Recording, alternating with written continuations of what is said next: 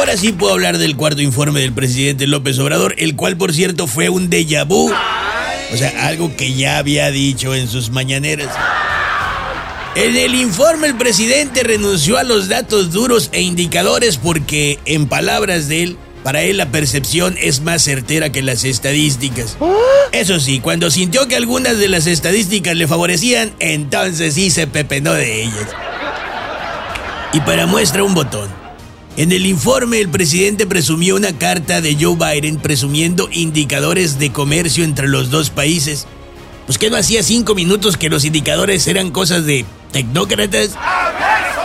Los indicadores de crecimiento para el presidente son un estorbo y una falacia. Pero si le favorecen, entonces son todo lo contrario. Son señales divinas y cantos celestiales. En el informe prácticamente no habló de Pemex, tal vez porque pues dos bocas en realidad es cuatro gargantas tragándose el presupuesto y casi triplicando su costo. Digo, pa- para un cuarto informe triunfalista, la expresión del rostro del presidente pues como que no iba uniformada con lo alegre de sus datos. Ay, no, ¿qué es eso? El año pasado perdió la mayoría calificada en la Cámara de Diputados. ¿Se acuerdan? La semana pasada perdió el Senado. Ya nomás le falta perder la razón. Digo, por completo.